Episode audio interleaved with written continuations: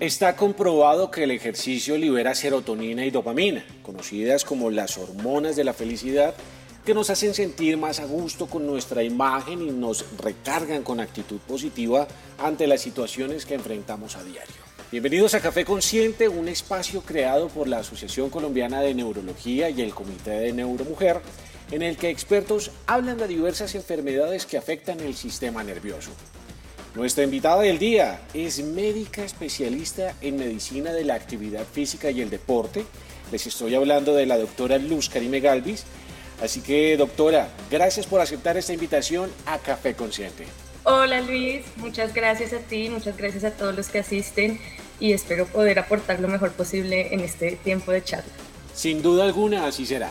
Doctora Luz Karime, Estamos en el mes de conmemoración de la esclerosis múltiple, que será el próximo 30 de mayo, y por ende es importante que hoy le contemos a las personas por qué la importancia de hablar de ejercicio en pacientes con esclerosis múltiple. Bueno, antes de eso me voy a adelantar en una pregunta. Y es, a mí me gusta definirle a los pacientes cuál es la diferencia entre actividad física, ejercicio y deporte. ¿sí? Cuando uno tiene claro esos términos, ya uno puede entrar mejor en el resto. Entonces, actividad física es cualquier actividad que uno haga que implica un gasto mayor al reposo. ¿sí? Los dos aquí hablando, trabajar el computador, bañarse, vestirse, sacar al perro, hacer mercado, barrer, trapear, todo eso es actividad física. Ejercicio ya es un tipo de actividad física que es estructurado, sistemático y repetitivo y que tiene como objetivo mejorar una cualidad. Dentro del ejercicio hay muchas modalidades. Está el ejercicio de fuerza, está el ejercicio cardiovascular, está el ejercicio de flexibilidad, de equilibrio y balance. Ya deporte es un tipo de ejercicio que usualmente tiene un fin competitivo y que está regido como por reglas. Entonces ahí ya es donde entra, digamos, fútbol, básquet, béisbol, atletismo, que uno hoy lo practica de manera recreacional y ha cambiado un poco las reglas, sí, pero digamos que esas son las definiciones. Entonces, en cuanto a la actividad física, el ejercicio y el deporte en la esclerosis múltiple, son muchas las ventajas. Principalmente, ¿cuál es el objetivo de ella? Es ayudar a mejorar la calidad de vida de los pacientes que tienen esclerosis múltiple. El ejercicio sí se ha demostrado que ayuda a mejorar como la progresión de la enfermedad, pero ese no es el objetivo inicial, porque ahí es donde entran los medicamentos y entran otros factores genéticos que no influye el ejercicio. Pero lo que más influye es en la actividad, en, en la fatiga durante el día. Entonces, ¿cuál es el objetivo? Uno de los síntomas más predominantes en los pacientes que tienen esclerosis múltiple es la fatiga o la debilidad muscular. Eso al principio puede sonar paradójico, como ¿cómo hago ejercicio para evitar la fatiga si el mismo ejercicio me fatiga? Pero todo lo que no se entrena se desgasta. Entonces el ejercicio reduce la fatiga, reduce el tiempo entre una manifestación de la esclerosis y otra manifestación de la esclerosis, ayuda a mejorar el estado de ánimo, ayuda a mejorar la calidad de sueño, ayuda a reducir los niveles de estrés. Y esto hago mucho énfasis es porque tanto el estrés y una mala calidad de sueño son factores desencadenantes para, para algún brote de esclerosis. Em, y ayuda a mejorar mucho la autoeficacia. La autoeficacia es la capacidad que yo tengo de saber que puedo hacer algo. Entonces a veces los pacientes se sienten incapacitados para hacer cierta actividad, pero a medida que la empiezan a hacer se van dando cuenta que la pueden hacer mejor y que pueden hacerla con mayor intensidad. Entonces con el ejercicio buscamos eso, que reduzcan la fatiga, que tengan una mejor calidad de vida, que tengan un mejor estado de ánimo, que logren controlar el estrés eh, y todo esto es para ayudar a llevar mejor la enfermedad. En este orden de ideas, doctora, ¿cómo sabe una persona con esclerosis múltiple si necesita ejercicios de tipo cardio, de resistencia, de fuerza o de equilibrio? ¿Cuáles deben ser los primeros pasos a seguir? Sí, digamos que, pues lo primero es que todo tiene que individualizarse. Entonces, la valoración médico-deportiva es súper importante porque ahí uno determina cuál es el nivel de actividad de la persona. ¿sí? Yo puedo tener una persona que tiene 20 años, que la acaben de diagnosticar y que tiene toda su movilidad y fuerza perfecta. O puedo tener una persona ya más cerca a los 40 que nunca ha hecho ejercicio, que le acaban de diagnosticar la, eh, la enfermedad y que se siente mucho más incapacitada. O al contrario, una de 20 que no hace ejercicio y una de 40 que ha hecho ejercicio toda la vida. Entonces, a partir de eso, yo determino como la línea de base para determinar cuál es la mejor actividad. Entonces, si es una persona que me dice, doctora, yo estoy sentada todo el día en el computador, no hago nada más, ahí uno empieza con actividad física. Me dice, ok, comiénceme a caminar más de en la casa, comiénceme a bajar las escaleras, comiénceme a parquear el carro, el carro más lejos, párese y siéntese de la silla ocasionalmente. Si es una persona que me dice, yo camino 30, mm, 40 minutos, cuatro veces por semana, yo le digo, ah, bueno, vamos aumentando el tiempo, eh, pero sí o sí a todas, lo más importante es el ejercicio de fortalecimiento. El ejercicio de fortalecimiento muscular puede ser con el propio peso corporal, puede ser utilizando cosas externas como bandas elásticas, mancuernas, TRX, balón de pilates, el palo de la escoba, eh, todo lo que en la pandemia se inventaron, que la bolsa de arroz, ¿sí? Em, y cuando me refiero al propio peso corporal es, digamos, las flexiones de pecho, que uno, es, ese es un ejercicio que solo la gravedad ya es suficiente carga, pero el ejercicio de fuerza es el que me va a permitir cargar mi propio peso corporal y eventualmente poder hacer mejor otras actividades. Es decir, está el ejercicio cardiovascular y muchas veces a la gente lo primero que le dicen es camine, camine, camine, camine. El ejercicio cardiovascular usualmente es cíclico. Usualmente uno hace el mismo movimiento y el mismo gesto de manera repetitiva durante el tiempo que hace el ejercicio. Eso significa que uno debe tener suficiente resistencia de la fuerza en los músculos para ser capaces de cargar el propio peso corporal de manera repetitiva durante el tiempo que hace el ejercicio y además de eso vencer la resistencia externa.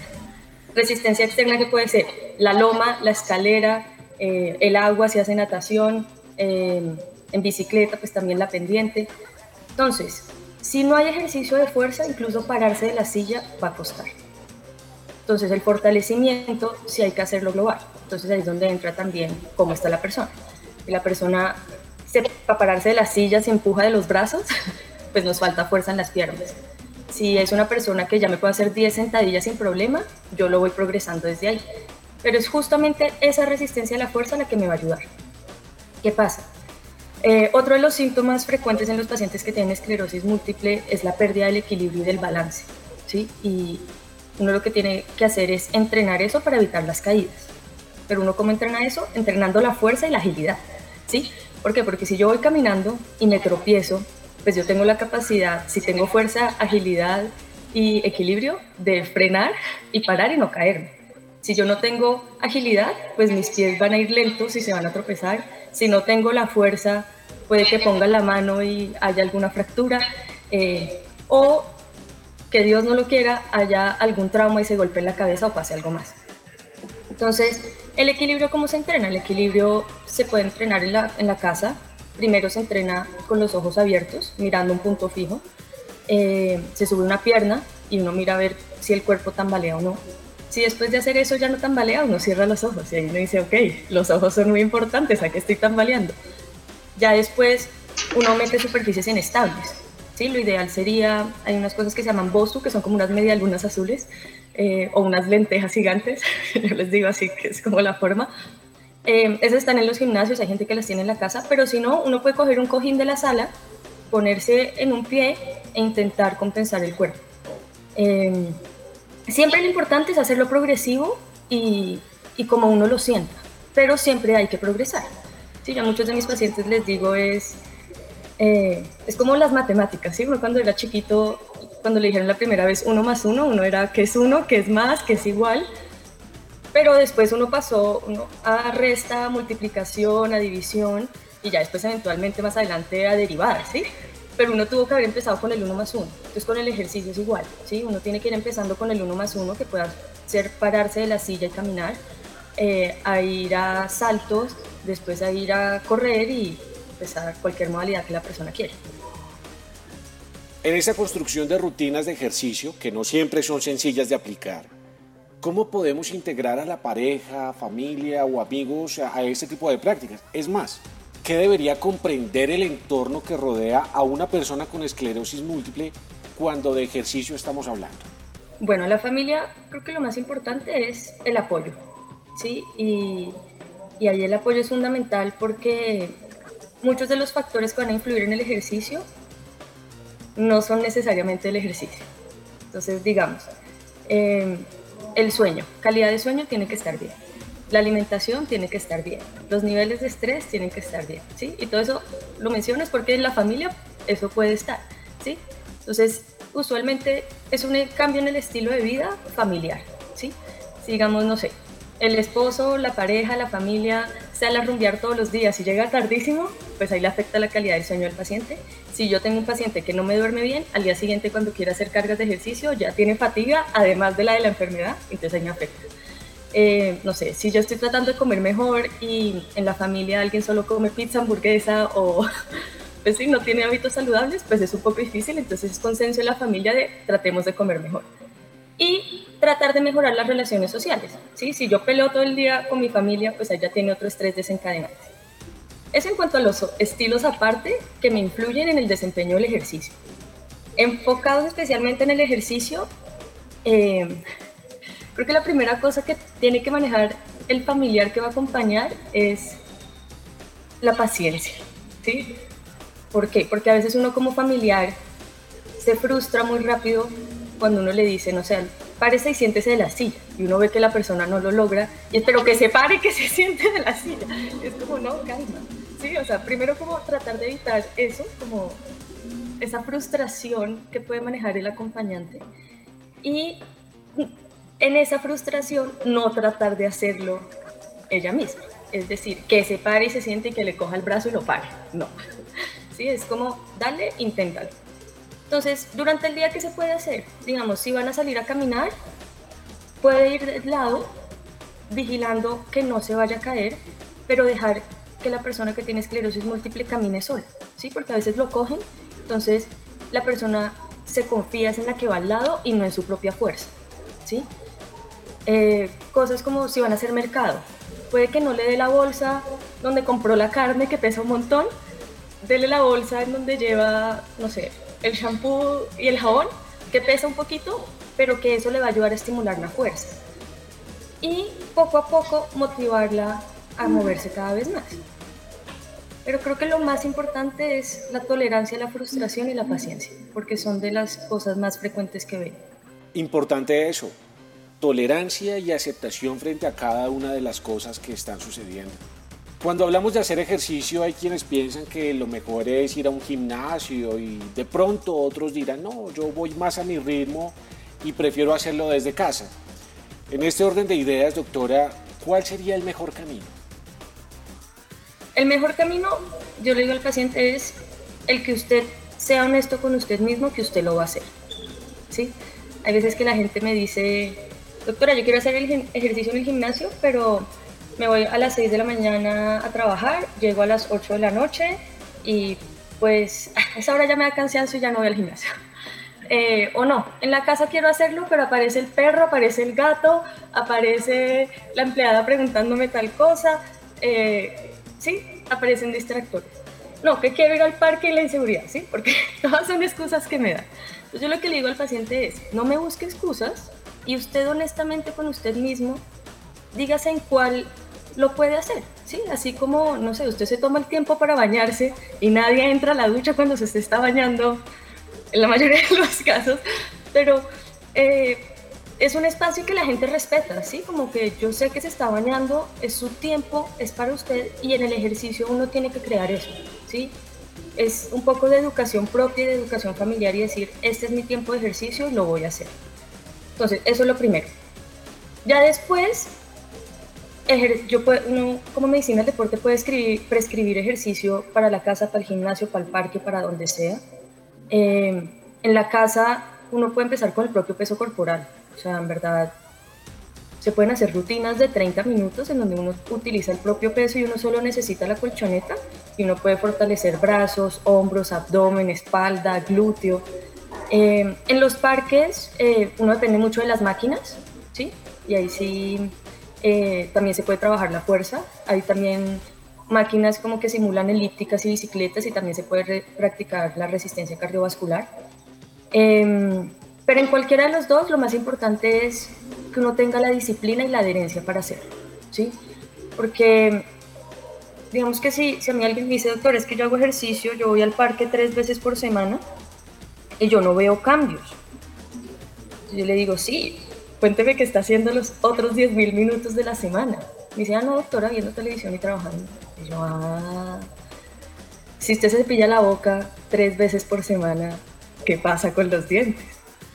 Sí, algo limpiará, pero no es lo mismo si uno lo hace tres veces al día y todos los días de la semana. Que sí, que si algún día se le quedó el cepillo de diente en un viaje y no se la cepilló, sí, no va a ser grave, pero que porque lo viene haciendo todos los días de manera regular.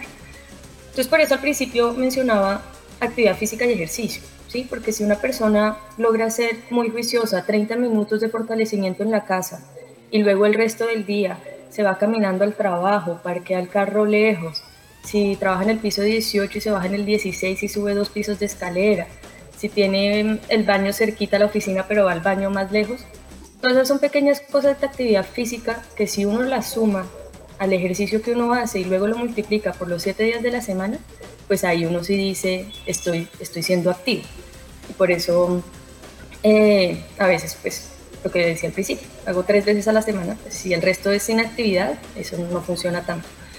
Entonces sí, en cuanto a parque, casa, creo que lo más importante es ser honesto con uno mismo en, en cuál creo que voy a ser más adherente. Hablar de ejercicio nos hace hablar de estiramiento, doctora Luz Karime. Es una práctica que debe realizarse sin duda alguna, aunque a veces se nos olvida. ¿Cuáles son esas recomendaciones antes y después de hacer ejercicio o alguna actividad física que debamos tener en cuenta, doctora? Bueno, entonces, antes de realizar el ejercicio, uno debe hacer algo que se llama calentamiento o puesta a punto o movilidad articular, es como avisarle al cuerpo que, que se va a mover un poco más de lo que se venía moviendo. Em, digamos que la diferencia clave entre esta parte y el estiramiento que usualmente se hace al finalizar el ejercicio es la duración de cada uno de los ejercicios. Digamos que yo puedo llevarme el talón a la cola para estirar el cuádriceps y eso lo puedo utilizar tanto de calentamiento como de estiramiento. Ahí la diferencia cuál es? El tiempo.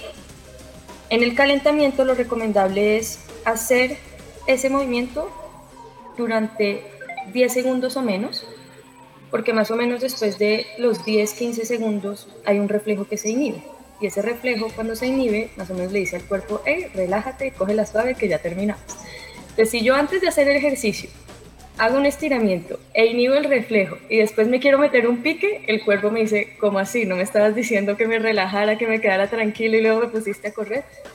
Y ahí una vez se puede lesionar.